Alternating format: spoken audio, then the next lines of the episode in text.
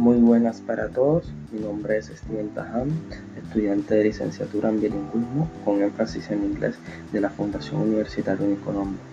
Y hoy hablaré sobre la interculturalidad, en referencia a los textos de los profesores Juan Carlos Lemos, Clarinés Fonseca y Cristel Villarreal.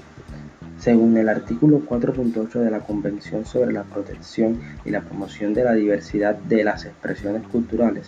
cuando hablamos de interculturalidad nos referimos a la presencia e interacción equitativa de diversas culturas y a la posibilidad de generar expresiones culturales compartidas a través del diálogo y del respeto mutuo, al igual que a la comunicación e interacción entre personas o grupos con entidades culturales diferentes, de donde no se permiten que las ideas y acciones de una persona o grupo cultural estén encima del otro.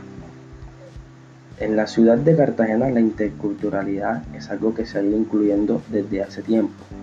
pero aún prevalecen prejuicios que impiden que la interculturalidad goce de total libertad dentro de toda la ciudad. Así como los textos de los profesores Lemos, Cristel Fonseca, podemos dar ejemplos cuando nuestros abuelos o padres o otras personas nos dicen que mejoremos la raza.